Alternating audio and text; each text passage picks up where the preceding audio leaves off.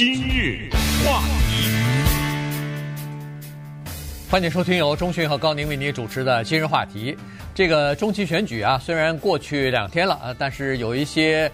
呃，票呢还没有完全开出来啊，所以我们今天还是呃，第一呢，简单的报告一下现在的状况啊。第二呢，就是呃，分析一下呃，这次中期选举为什么红色浪潮没有出现，以及呃，民主党、共和党在哪些方面呃各有什么斩获啊？因为呃，这次选举呢，其实可以反映出许多问题来哈。呃，我们就慢慢的一个一个来稍微的看一下。这个众议院呢，现在基本上呃，共和党。已经得到了两百一十票了哈，所以呢，再有八票，呃，就可以获得众议院的多数党的这个地位了哈。那么，所以昨天我看那个呃，共和党的参呃这个众议院的领袖啊，叫 Kevin McCarthy，他就已经给党内的同僚就开始写信了啊，说他要选这个众议院的议长了，希望得到他们的支持啊等等。呃，所以这个是一方面的情况。现在还有差不多呃三十来个。州的这个呃众议院的选举还没有完全出炉啊，但是呢，呃，从目前的状况来看呢，可能共和党再获得八票的可能性是非常大的哈，所以几乎这共和党在众议院获得多数党的这个席位呢，大概是没有什么太多悬念了。当然，这个也有历史的根据啊，所以这一方面呢，我们也不觉得有太吃惊。而参议院的五十五十呢，现在不知道，但是至少有一点是确定的啊，就是。民主党的四十八是确定的，那么所以最糟糕的那就是五十二比四十八嘛，对不对？呃，或者是五十一比四十九，大概就是这样。所以我们可以把它视为五十比五十啊，就是一半一半。而这个呢，正好也就代表了美国的民意。这个美国的老百姓啊，他有一种心态，这个心态呢是一种民族或者整体的一种这个国家的人的心态，就是他不太喜欢看到一党独大，所以。为什么这就是每一次所谓现任的总统他的众议院都会失去啊？等等，也是这个道理。如果这个是有历史为证的话，如果美国的老百姓真的是不希望看到一党统治三权的话，或者是政府的三个部门的话，那么二零二四年就可能对共和党有点小不利。也就是说，如果共和党把参众两院都拿下来的话，对不对？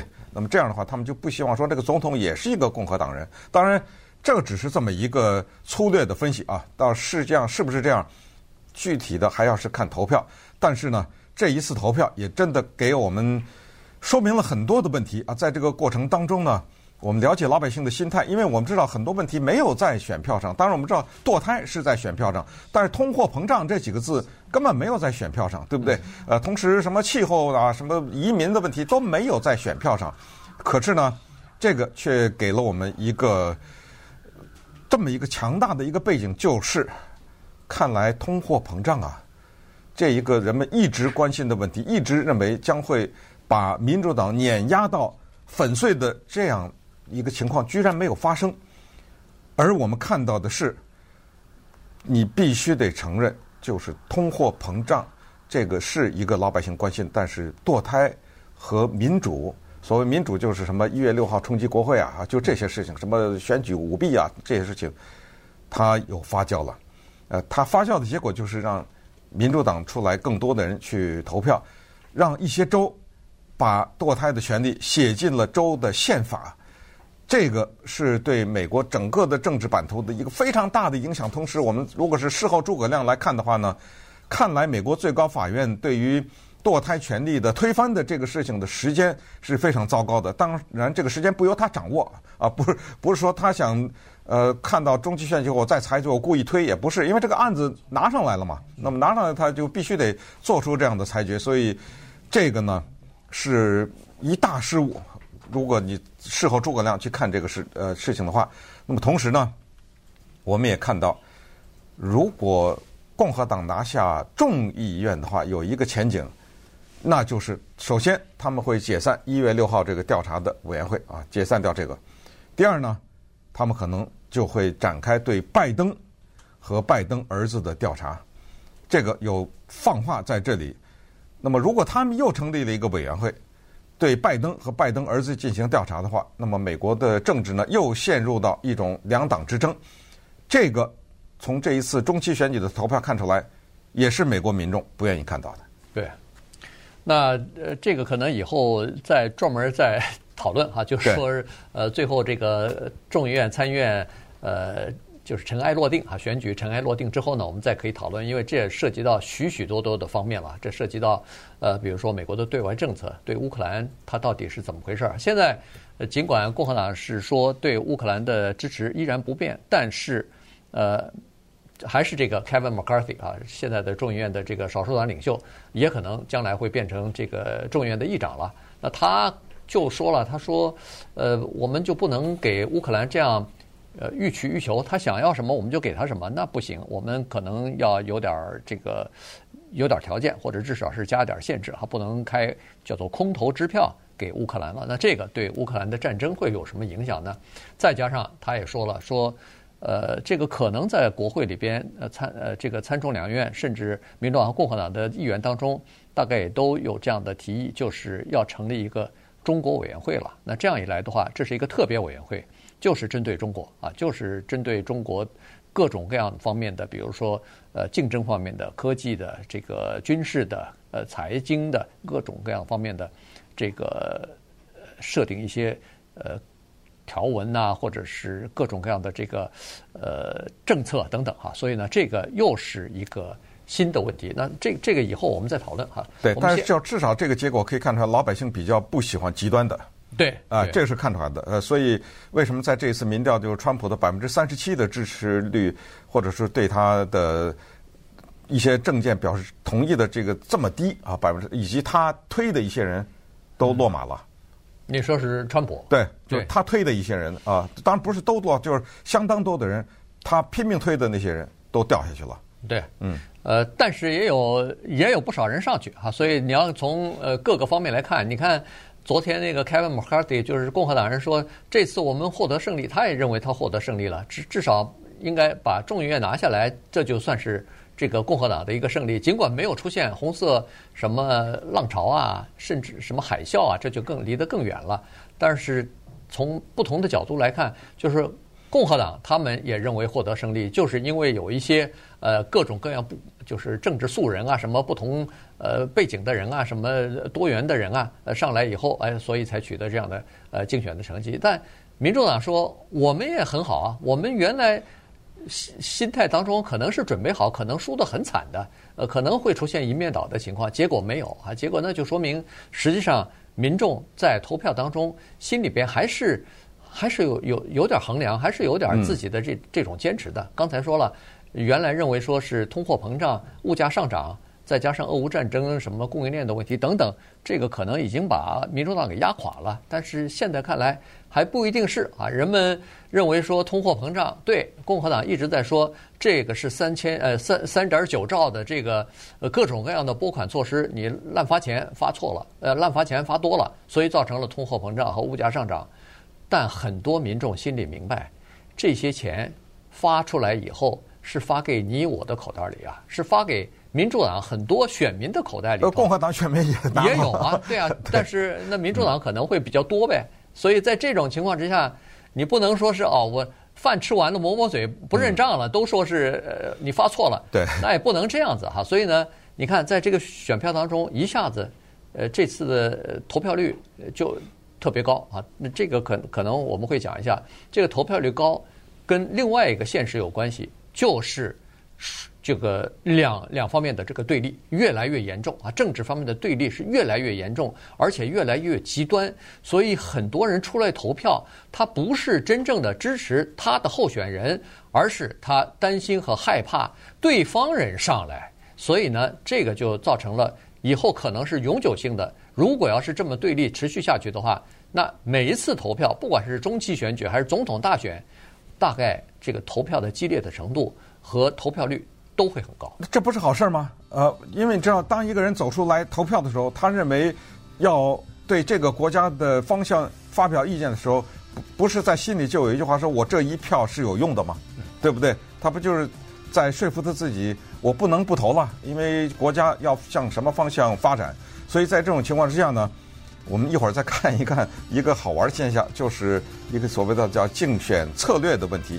啊，有一些竞选策略呢是非常的狡猾的，以及为什么在昨天的保守派的媒体当中，基本上过去都是支持共和党和川普这媒体当中，当然自由派就更不用说啊，把共和党的小胜，这个都认为是川普的失败，以及为什么川普有可能推迟宣布他竞选总统。今日话题，欢迎继续收听由钟讯和高宁为您主持的《今日话题》。今天我们来稍微的分析一下。这个刚刚过去的中期选举啊，它反映出就是投票的这个情况啊，它反映出哪些呃全国性的一些问题，或者说是一些现状啊。刚才首先说过了，就是说呃这次民主党没有输得这么难看呢，可能是因为民主党基本盘出来投票的人数多，也有一些关系哈。因为这里头呃当然有这么几个呃原因啊，第一个就是说对。通货膨胀和这个物价上涨这些东西，经济方面的考虑呢，确实是选民心中的第一大或者是第二大的这个呃担忧啊。他们对呃这个情况的出现呢，当然要怪罪在呃现在的执政的政府，就是拜登总统的这个身上。但是呢，呃，今年的这个选举啊，中期选举投票率。显然是比往年要多啊，这个有点像二零一八年。在二零一八年之前呢，一般的中期选举，因为不是选总统，所以呢，呃，这个大家投票率呢，一般都会比总统大选年要低百分之二十。但是在二零一八年的时候，出现了一个不同的情况。二零一八年大家都出来投票，呃，出来投票的原因是对当时川普上任的两年不满，所以很多人出来投票以后呢，等于是把这个。呃，国会啊，众议院等于是多数党呢就交给了民主党了。呃，这个是二零一八年的情况，但是今年的这个中期选举呢，可能和二零一八年差不多啊。也就是说，呃，大家出来投票的人比较踊跃。除了人们这些这些民主党的这个选民出来投票的原因，就是除了告诉人们说他们关心一些呃民生最基本的什么物价上涨和经济问题、工作问题等等，他们也关心。政治方面的这个他们核心的呃自由民主的这个价值观啊，所以呢，他们投投票呢，可能是间接的就反映了这样的一个呼声。对，那么当然现在全部的焦点都放在了 Trump 的身上啊，尽管刚才说了他的名字没有在这个选票上面，但是呢，他的表现能够看到接下来二零二四年他出选了以后呢，他出来以后他的这个结结果怎么样？那么我看到的呢，对他的威胁，首先呢是 DeSantis。DeSantis 他在第一次当州长的时候，叫做低空掠过呀，他那个低只好像只是一个百分点还是两个百分点，就是亮踉踉跄跄的当上了这个州长。可是你看看现在，二十个百分点，这么大，就等于是比他当时第一次初选的时候要以二十倍的这么一个势头杀回来，而且关键是他拿下了。永远一个共和党人不可能拿下的叫 Miami-Dade 这个县，在佛罗里达的 Miami-Dade 这个县是叫做民主党的大本营啊。对，他居然这么一个共和党人，这么一个把非法移民送到外地去的这么一个人，把这个县给拿下来了。这个对于接下来他选总统是极有帮助。所以这个呢，是对川普的。第一大威胁，第二大威胁呢？我听昨天的 Fox 啊，什么很多的这种保守派的网站呢，也有一些评价，就是可能老百姓啊，过了这么两年，已经厌倦了，说什么舞弊啊，什么，就是还在说这些事情呢，他们已经厌倦了。这就是为什么呢？刚才说到的民主党的策略，就是他们在竞选的时候去抛开共和党里面的。态度比较温和的那些人，因为共和党态度比较温和的那些人，可能对民主党的压力啊，或者对民主党的冲击力比较大。比如说亚利桑那州的 Doug Ducey，比如说马里兰州的 Larry Hogan，比如说纽呃新罕布夏州的 Chris Sununu，这些人都是共和党里面的比较就是那种温和中间派的人。他们呢都是州长，是现任的州长。他们是冲击美国的参议院，想当参议员的。可是民主党有一个什么战略呢？他做广告的时候啊，他不理这些人。他去打谁呢？他去打那个一直说什么二零二零什么舞弊啊，就是要对川普效忠啊，他去打那个人去。当他打那个人的时候呢，那么川普就会站出来挺那个人，那么那个人呢就比较容易赢得初选，对吧？对。然后等那个人一赢得初选，他们就全力的下去。结果刚才说的那三个人全都败了。初选初选就败了。对，在初选的时候就败下阵来了。这个有个经典例子就是，呃，宾夕法尼亚州的司法局局长，他叫 Josh Shapiro，这是一个民主党的人，他是要选的是宾夕法尼亚州的州长。他呢对的是一个叫 Doug Mastriano。Doug Mastriano 呢是一个叫做铁杆的川派，对不对？他就是一直宣扬这个的。他就是在这个过程当中呢，被民主党在诸多的候选人当中呢就揪住他了。那么川普就挺他，结果。Josh Shapiro，民主党人获胜了。嗯，也就是说，Shapiro 呢，他选择了一个给自己选择一个比较弱的对手。他认为在决选的时候，在十一月八号投票的时候，他可以击败这个人。所以他在做初选的做广告的时候，他就说：“我希望这个人能够作为共和党的候选人上来跟我对决。”哎。他就广广告什么的，就是对着他打，知道吗？对着他打，就是因为你知道，你对着他打，大家就会有一个错觉，就是这个人这个人最强，这个人最强，对，肯定是这个人最强。于是，在选举初选的时候，就把这个人选出来。哦，这田忌赛马了，对，没错。所以呢，你看他在这个十月八号的时候，轻松就把对方给打败了。呃，所以这个呃，这个就是在竞选当中的一些策略吧，哈。呃，第三个呢，就是。通货膨胀的问题，这个确实是民主党或者说是这个呃拜登总统的软肋哈。这次呃通货膨胀或者是这个呃物价上涨啊，确实是民众所关心的问题。民众关心就是加油的时候突然贵了，你到超市买东西都突然突然贵了，你到外面吃饭的时候突然贵了，觉得自己吃不起了，那当然就要有怨言，所以就呃就。打这个共和党人，呃，打这个民主党人这方面哈，但是民主党呢采取的策略呢，你看随时都发生一些变化。最早的时候是否认，最早的时候连司法呃连这个财政部长都否认，说是这个通货膨胀是短期的，呃，马上就可以下去。结果后来发现不行，已经持续很久了，而且越来越严重。你光这么睁着眼说瞎话，这不行啊！所以马上几个月之后呢，改变策略了，说哦，这个是俄乌战争造成的，这个是。叫做普京呃涨价计划啊，这个是普京造成的，呃呃，民众还是不是特别买账啊？说你呃花这么多钱啊等等，这方面就就是造成的通货膨胀等等，所以最后呢，这方面呢，民众啊是没有什么话可说，而且不管你说什么，大概都不管用啊。在这个情况之下，尽管有一些理智的、有一些有理性的人或者了解经济规律的人认为说，这个也不能完全怪。呃，民主党也不能完全怪呃拜登，但是问题他现在是总统啊，你不怪他怪谁呢？所以呢，没办法啊，这个方面呢是这次中期选举呃民主党的一个软肋。我看到一个比喻挺有意思的，说民主党呢一边冲锋一边防守，防守就是我的席位别丢了，对，呃，冲锋就是拿对方的那个席位嘛，对不对？啊、对。他说，但是在这个过程当中呢，就像打仗一样，他们拖着一个伤兵。嗯，这就是拜登，对，拖着这么一个伤痕累累的人，那你想想，对于进攻和防守都不利啊，对不对？因为我一边还得照顾着你，分一部分这个兵力照顾着你。当然，这个比喻也挺形象的，我觉得挺有意思。对，拜登的民意调查确实不高啊，在那个十一月八号选举之前头一天，民调下来降到百分之四十以下了，降到百分之三十九了。呃，所以你看那个战场州啊，你看那个摇摆州。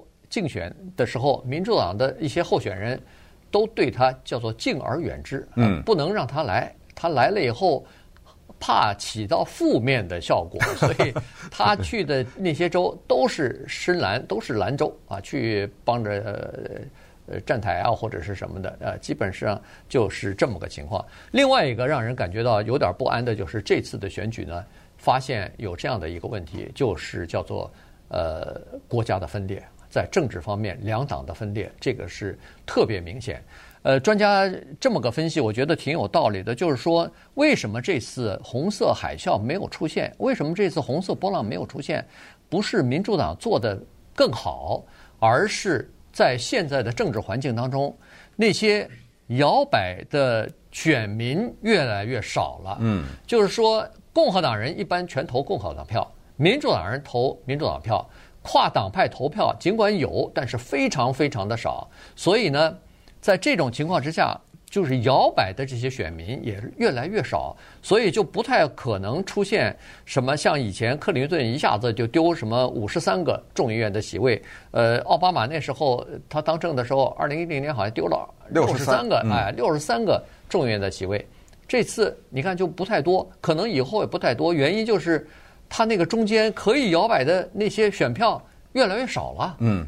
那些州啊，有一些州过去哈，好像呃忽蓝忽红的这么一些州啊，现在开始向蓝或者向红移动，知道吧？你比如说比较有名的是俄亥俄啊，俄亥俄呢就向共和党的方向移动，他的那个 Tim Ryan 被打败了嘛？对，如果我没记错的话，说是 Tim Ryan 哈连任了十次呃十届还是多少届，反正 知道吗？但是最后终于他的这个州他就被打败了。反过来呢，其实一些共和党里面的人呢是比较中间的啊，他们的态度呢是比较能够包容民主党和共和党的理念的。像呃，Joe O'Dea，他是科罗拉多州的呃一个共和党人，对不对？还有呃叫做 Tiffany Smiley，这些都是呃他是 Smiley 是华盛顿州的呃州长哈，但是呢这两个人都败了，呃而且是那个。呃，刚才说那个 Tiffany Smiley，这个是华盛顿州的女的州长，她败给了另外一个女的，也是个呃，也也是个女士，民主党人叫叫那个 Patty Murray，所以就说明呢，就是其实他们执政并没有什么太大的问题，但是党派之争让他们成了牺牲品。呃，在四百三十五个众议院的这个席次当中，尽管全部要改选哈，每两年都全部改选，但是问题是。呃，这个选区的划分啊，使得这四百三十五个席次当中，只有少少的可能三分之一还不到的席次呢，是叫做有点竞争。其他三分之二的基本上都定了。它选区划分的时候，要么就是红的，要么就是蓝的啊，基本上没有什么太多的竞争。所以你可以想象得出来，三分之一不到的这些有竞争的，如果再呃这个悬殊差大一点的话。就基本上没有什么太多的悬念了，这里头的可以摇摆的票数和席位是越来越少。好，那既然说到了大的图画的话，咱们一会儿再把这个图画呀放到非常非常小，呵 呵扩大的像放大一样放的非常非常大，看到看一下这个中期选举对美国家庭的影响。我们甚至可以把它放到一个人家，这人家啊简直太有典型意义了。